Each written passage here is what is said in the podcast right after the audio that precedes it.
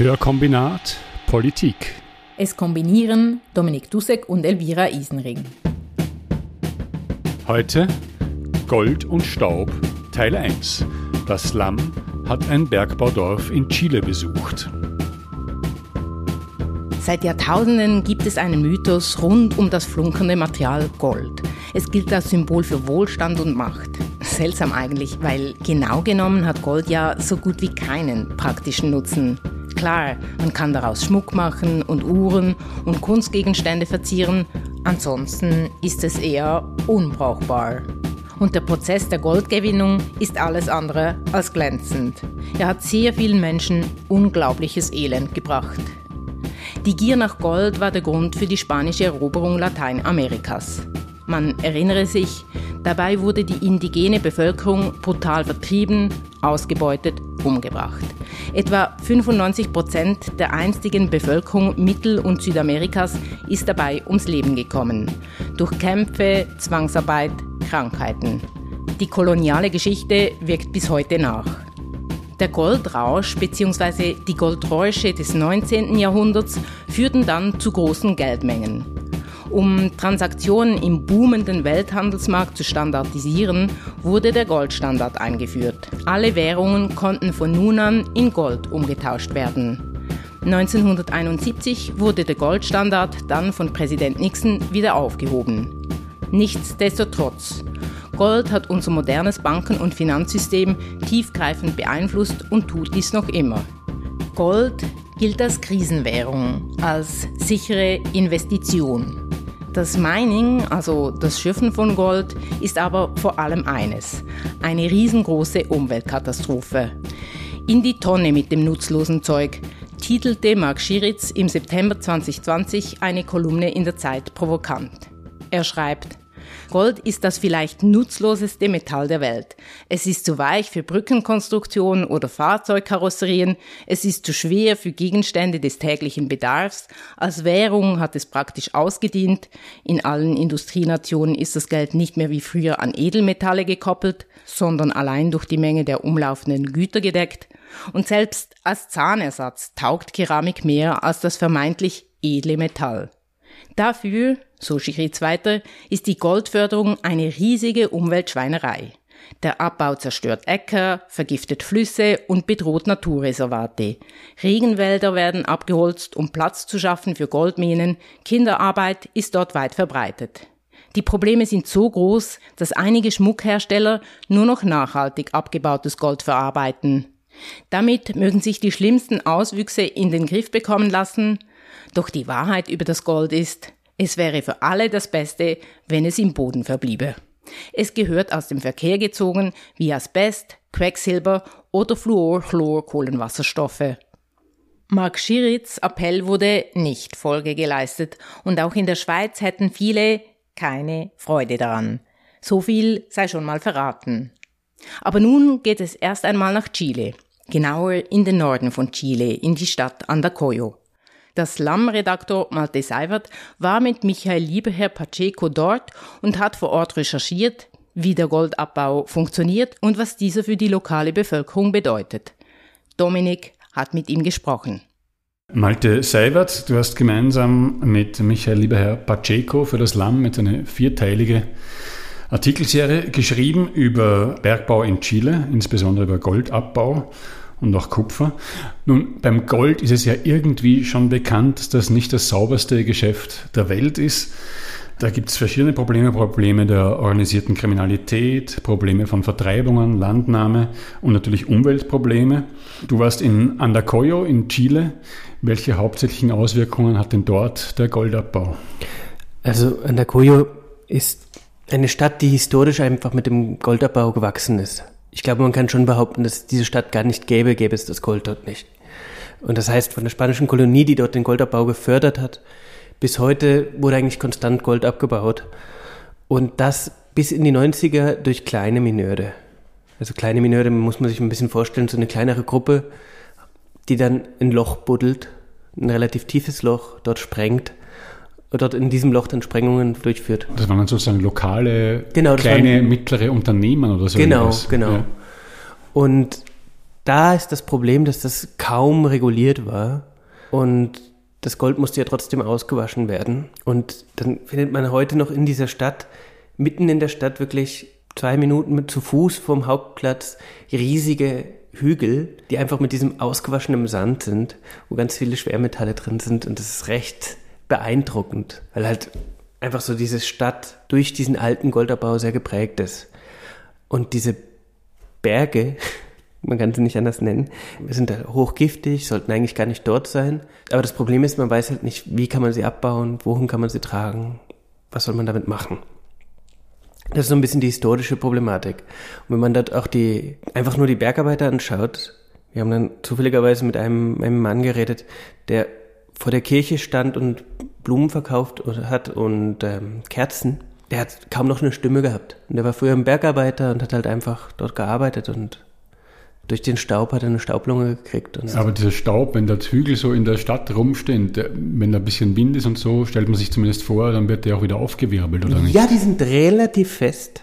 Das Problem ist anscheinend, zum Teil der Staub ist aber auch, wenn es mal regnet, das passiert nicht so häufig, aber es passiert hin und wieder, dann wird der Sand halt abgetragen.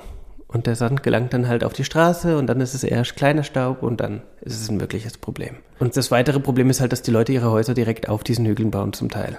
Was es in Andagoyo zu der Zeit weniger anscheinend gegeben hat, weil es halt wirklich eine historisch gewachsene Stadt ist mit dem Goldabbau, ist eine Vertreibung. Die Vertreibung hat schon während der Kolonie stattgefunden und nicht mehr so spät. Und dann kam in den 90er Jahren die, der große Bergbau und das waren zwei Goldminen, die sich dort angesiedelt haben. Also eine reine Goldmine und eine Kupfer- und Goldmine. Und da fand dann Vertreibung statt. Weil die ganzen kleinen Mineure hatten natürlich ihre Minen nicht legalisiert, hatten keine Abbaulizenzen oder hatten nur teilweise Abbaulizenzen.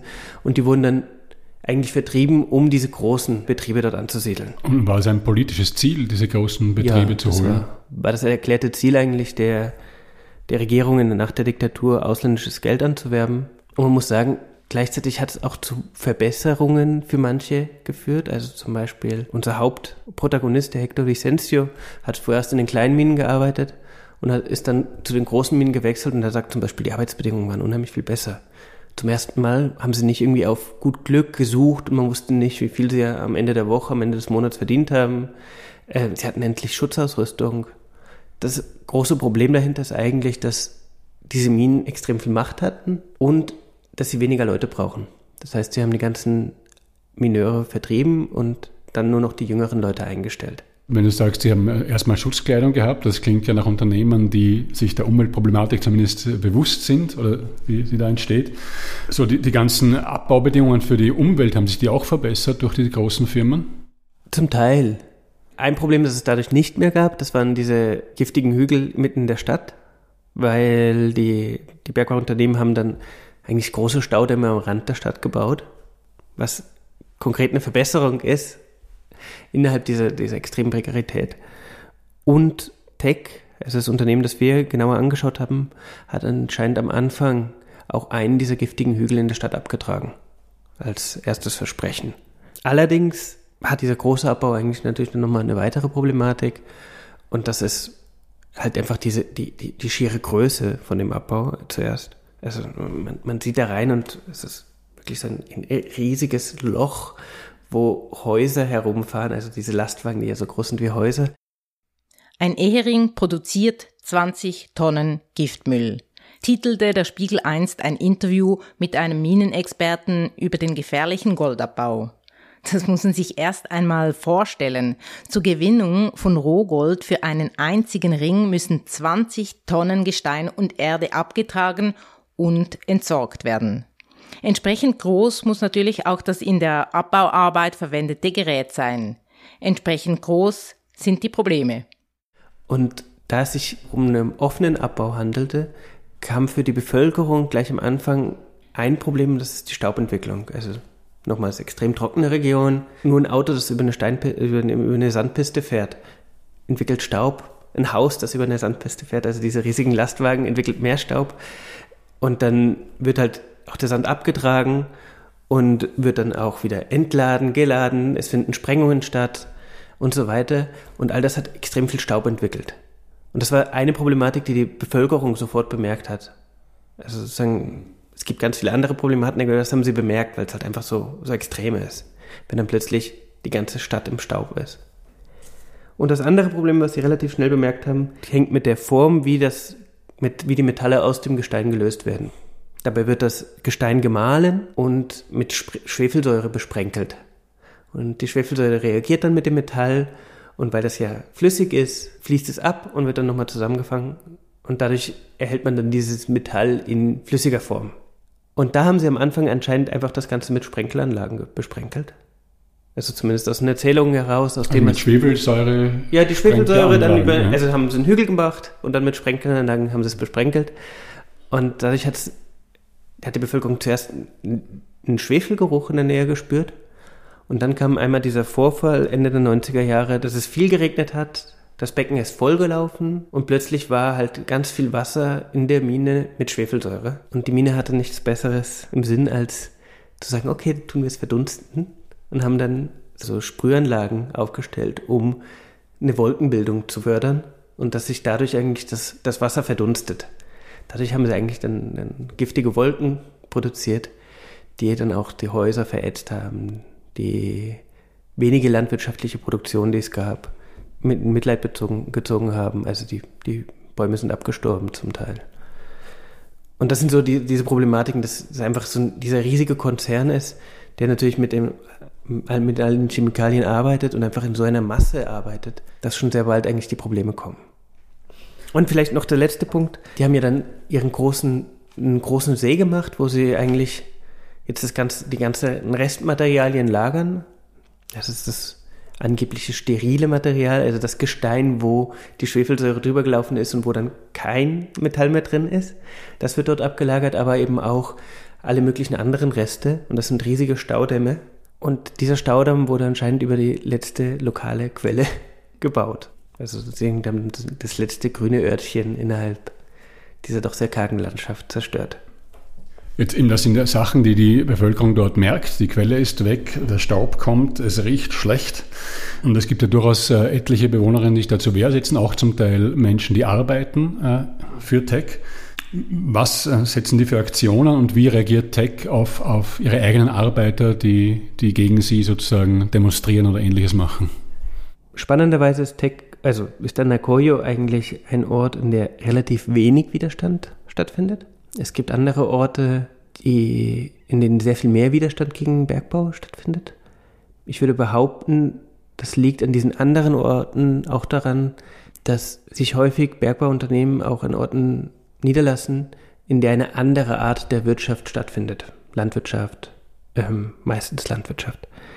Und wenn dann da das Bergbauunternehmen kommt und die Qualität des Wassers bedroht, etc., etc., dann gibt es sehr viel mehr Widerstand, weil dann ist es wirklich ein äußerer Aktor, der kommt und Sachen kaputt macht. In, in Andagoyo ist es nicht der Fall. Also da, hat es sehr wenig Landwirtschaft, es hat gewisse Landwirtschaft. Und dadurch, dass es schon immer Bergerbau gab, waren die Leute wie dran gewöhnt.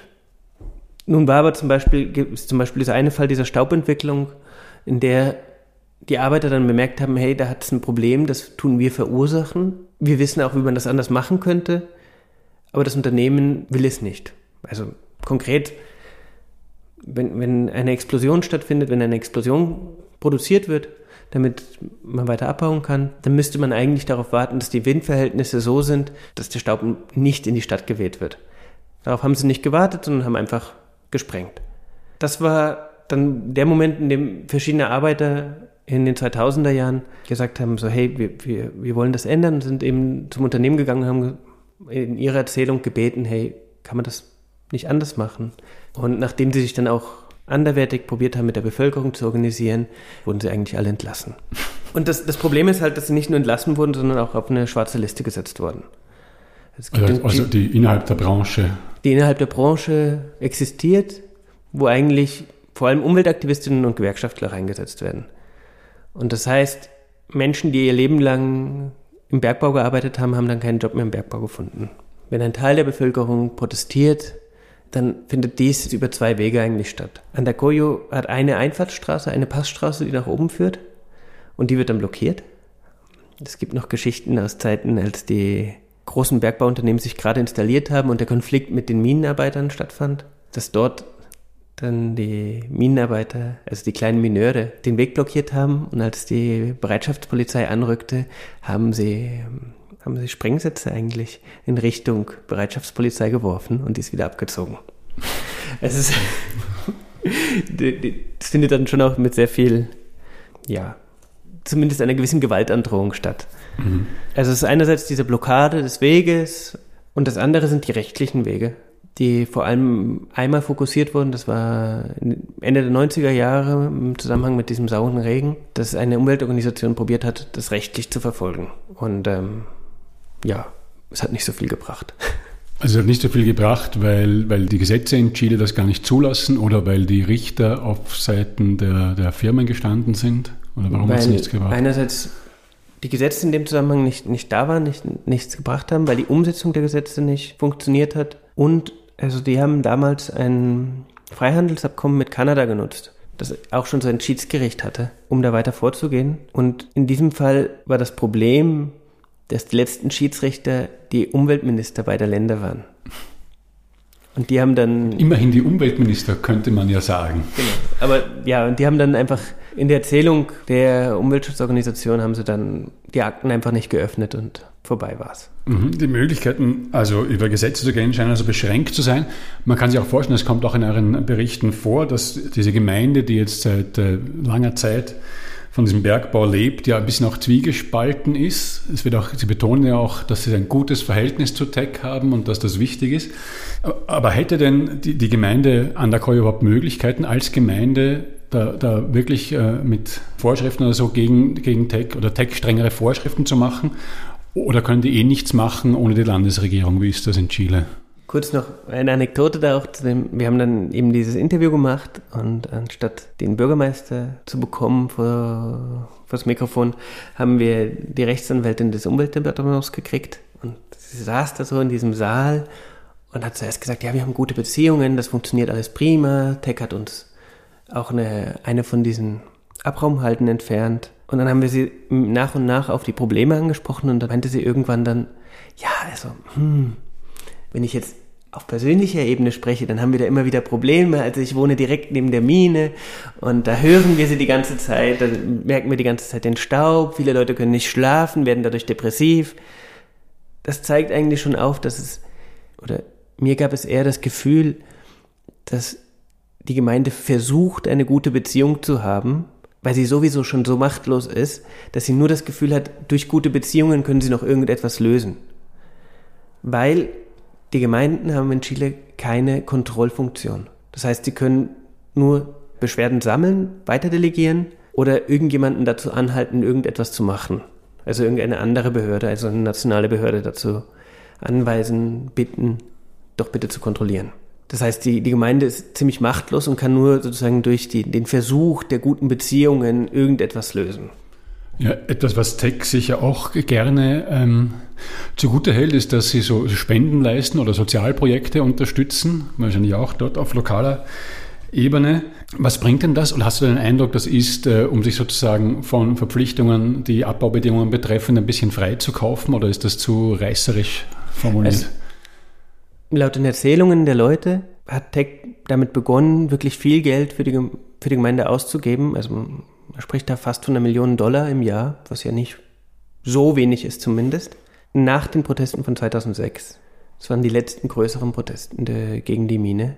Und da haben sie dann einen neuen Manager in dem Bereich der, der Beziehungen mit, mit der Bevölkerung eingesetzt, der von einem anderen Bergbauunternehmen kam wo sie recht erfolgreich eigentlich Proteste durch bessere Beziehungen mit der Bevölkerung gelöst haben. Und bessere Beziehungen in diesem Zusammenhang bedeutet halt, wir finanzieren euch Sachen. Das perfide in diesem Zusammenhang war, dass diese Töpfe Jahr für Jahr vergeben werden und eine lange Zeit wurden sie durch Abstimmung vergeben. Das heißt, die Bevölkerung durfte abstimmen, an wen denn das Geld gehen sollte. Das heißt, sie war Teil dieser Verteilung von den tollen Geldern. Und dadurch wurde zum Beispiel ein neues Feuerwehr, neue Feuerwehrwache wurde gebaut, äh, das Krankenhaus wurde zum Teil ein bisschen erweitert, die Nachbarschaftsvereine haben neue Säle gekriegt und so weiter und so weiter, wo man eigentlich sagen kann, ja, ist doch schön. Ich glaube halt, das Problem ist, dass sich viele dadurch auch ein bisschen haben kaufen lassen, weil sie gesehen haben, oh, da kommt etwas. Als sie dort waren, wurde zum Beispiel ein neues Zentralgebäude der Nachbarschaftsvereinigungen gebaut. Die, diese Nachbarschaftsvereinigungen haben normalerweise eigentlich relativ kleine Säle. Ja, das ist ein Saal mit, einem, mit einer Toilette fertig. Ab und zu einer mhm. Küche. Und das war dort wirklich ein großes Haus, äh, massiv gebaut und so weiter, wo man dann schon merkt, da, da steckt sehr viel Geld drin. Und das Problem noch einmal da, dahin ist, glaube ich, halt einfach, dass es keine gesetzliche Regelung gibt, dass die Unternehmen Geld abgeben müssten. Also, weil halt die Steuern in den Hauptsitz innerhalb des Landes fließen. Äh, und das ist in Santiago, in den reichen Vierteln von Santiago, bleibt eigentlich kaum Steuergeld übrig. Das heißt, die Überlegung, dass durch Steuergelder, die ja nicht nur eine Wohltat sind, sondern eine gesetzliche Pflicht, diese Gelder in der Gemeinde bleiben würden, existiert gar nicht. Und das ist ein Problem, das sich in allen möglichen Bereichen in Chile immer wieder wiederholt. Mhm, äh, Tech zeigt auch gerne Umweltzertifikate vor, die sie haben. Und wenn man jetzt hört, was da für Probleme schon allein durch die enorme Vergrößerung von diesen Bergbautätigkeiten existieren und wenn man auch bei euch liest, wie Zahlen für manche Krankheiten viel höher sind als im Landesdurchschnitt und so weiter, dann kann man sich ja gar nicht vorstellen, wie die zu irgendwelchen Umweltzertifikaten gekommen sind. Was sind das für Papiere? Das Problem an diesen Umweltzertifikaten ist ja relativ häufig, dass sie Fragebögen an die Unternehmen schicken und die Unternehmen tun sie dann beantworten. Also, und das ist nicht nur in der, im Bergbau so, das findet in der Landwirtschaft statt und so weiter. Und ich kann sagen, das findet auch in der äh, Schweizer Radiobranche statt. so, es wird, geht nicht ums Radio, das rauskommt, sondern es geht um die Fragen, die beantwortet werden. Ja. Und das ist, ist auch selbst bei, bei Bergbau, der jetzt vielleicht doch problematisch als für die Umwelt als mhm. Radioproduktion. Hm? Vielleicht genau. ist das auch so, oder was? Ich weiß es in diesem konkreten Fall nicht, aber ich kann es mir nicht anders vorstellen. Also zum Beispiel, wenn wir jetzt von einem positiven Impact auf die Umwelt sprechen, wie es das Unternehmen behauptet, dann gibt es in Chile eine, eine rechtliche Verpflichtung, dass wenn man gewisse Grünflächen zerstört, zum Beispiel für Bergbau, dann muss man Bäume im Gegenzug pflanzen. Und das wird halt dann gemacht. Und ich kann mir vorstellen, dass das als positiver Impact dann gesehen wird. Es ist jetzt eine Geschichte von einem anderen Unternehmen, von der größten Müllhalde von Santiago, die macht das auch. Und die haben halt auch Bäume gepflanzt und dann kam halt irgendwann der Zuständige auf die geniale Idee, das Wasser aus der Müllhalde, also dieses giftige Wasser, das dort kommt, zum Bewässern zu nutzen und die Bäume sind abgestorben. Und diese Geschichten, die sich immer mal wieder überall wiederholen, zeigen halt auch, wie viel Wert sie auf diese Bepflanzung setzen, weil es eigentlich, es geht darum, gewisse gesetzliche Regeln zu befolgen, einen gewissen Schein zu liefern, aber mehr auch nicht. Jetzt, wenn man äh, so die, die Politiker, vor allem die, die äh, was, Anwältin der Umwelt, des, des Umweltdepartements, ja, reden hört, dann haben wir schon den Eindruck, es ist anders, als das vielleicht noch vor Jahrzehnten der Fall war. Ähm, nicht so, dass ganz klar Stellung bezogen wird, ja, das ist hier, man muss sozusagen alles in Kauf nehmen für eine gesunde Wirtschaft zum Beispiel, sondern es geht auch so um Verständnis, das wird auf die Bevölkerung gehört, es wird viel geredet, viel debattiert. Aber richtig passieren, konkret für die Leute an der Koyo, tut von politischer Seite her jetzt wenig, hat man den Eindruck. Ist das ein Eindruck, den du teilst? Also zuerst, ich glaube, es geht vielmehr um dieses Verhandeln, sozusagen, bis wohin darf Abbau gehen und bis wohin nicht. Das Problem, das chilenische Problem, also das chilenische Dilemma ist halt, dass ja 10% des BIP direkt durch, oder mehr als 10%, 12% sogar, direkt durch Bergbau erwirtschaftet werden. Das heißt, der Bergbau ist so wichtig, dass man da nicht so viel verhandeln kann. des Weiteren sind halt häufig die Umweltstandards sehr gering und auch die Ausführung der Umweltstandards ist sehr schwierig, weil einfach Gelder fehlen. Und dadurch kommt der Schein, dass eigentlich wenig passiert. Und ich glaube halt, wenn was passiert, dann passiert das immer mal wieder auch nur auf Druck der Bevölkerung. Also sozusagen, dass Behörden von alleine aktiv werden, findet fast nicht statt. Und das ist, glaube ich, ein Problem. Also dass Behörden sozusagen ihre Kontrollfunktion nur auf Druck ausüben, ist ein grundsätzliches Problem, wo ich behaupten würde, dass da halt ja eigentlich die, die, die Rolle des Staates nicht richtig erfüllt wird. Es gibt ja jetzt die neue linksreformistische Regierung unter Gabriel Boric und ähm, die Umweltministerin ist eine Wissenschaftlerin, die sich unheimlich viel zum Thema beschäftigt, die auch die Teil der chilenischen Delegation zur COP mehrmals war schon, zur COP 26, die jetzt in England stattgefunden hat, vor kurzem zum Beispiel. COP ist der Klimagipfel. Genau. Und sie hat sich extrem wenig zum Bergbau geäußert. Und die Äußerungen, die wir gefunden haben, weil wir haben sie für ein Interview angefragt, keins bekommen, ist auch ein bisschen verständlich, kleines Medium aus der Schweiz, das irgendwas machen will. Aber so die, die Äußerungen, die wir gefunden haben, gehen halt immer in die Richtung, ja, wir müssen schon ein bisschen mehr kontrollieren, wir müssen uns da mehr mit den Themen verständigen, es muss mehr ausgehandelt werden, aber konkrete Aussagen finden eigentlich kaum statt. Nichts Konkretes soweit, um das Umweltproblem wenigstens ein bisschen in den Griff zu bekommen. Doch könnte vielleicht die neue Verfassung etwas bewirken? In den letzten Monaten wurde ja in Chile ein neuer Verfassungsentwurf ausgearbeitet. Sollten die Chilenen und Chileninnen am 4. September dem neuen Verfassungsentwurf zustimmen, dann hätte das Land mit einem Schlag wohl die progressivste Verfassung der Welt. Chile writes a woke constitution. Are Chileans ready for it? titelte die Washington Post. Der Verfassungsentwurf ist geprägt von einem starken Bewusstsein für soziale Ungerechtigkeit und Umweltschutz. Er bezeichnet den chilenischen Staat fortan als plurinational mit vielen verschiedenen Völkern, aufgebaut auf autonomen Gemeinden, Regionen und indigenen Gemeinschaften. Die neue Verfassung sieht vor, dass alle staatlichen Institutionen mit ebenso vielen Frauen wie Männern besetzt sein sollen. Neben der Gleichstellung der Geschlechter sind auch Rechte der indigenen Bevölkerung und garantierter Zugang zu Bildung und einer würdigen Behausung verankert. Und auch die Natur bekommt Verfassungsrang. Umweltschutz und die Bekämpfung der Klimakrise sind Aspekte, die den gesamten Text und seine Artikel beeinflussen.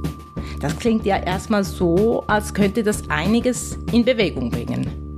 Mehr dazu aber das nächste Mal. Weil das Gespräch mit Malte Seiwert so lang geworden ist, haben wir uns entschlossen, einen Zweiteiler zu machen. In der nächsten Folge geht es dann um die Chancen, die AktivistInnen in der neuen Verfassung sehen. Und um die Schweiz und ihre, sagen wir mal, ökonomisch opportunistischen Aktivitäten.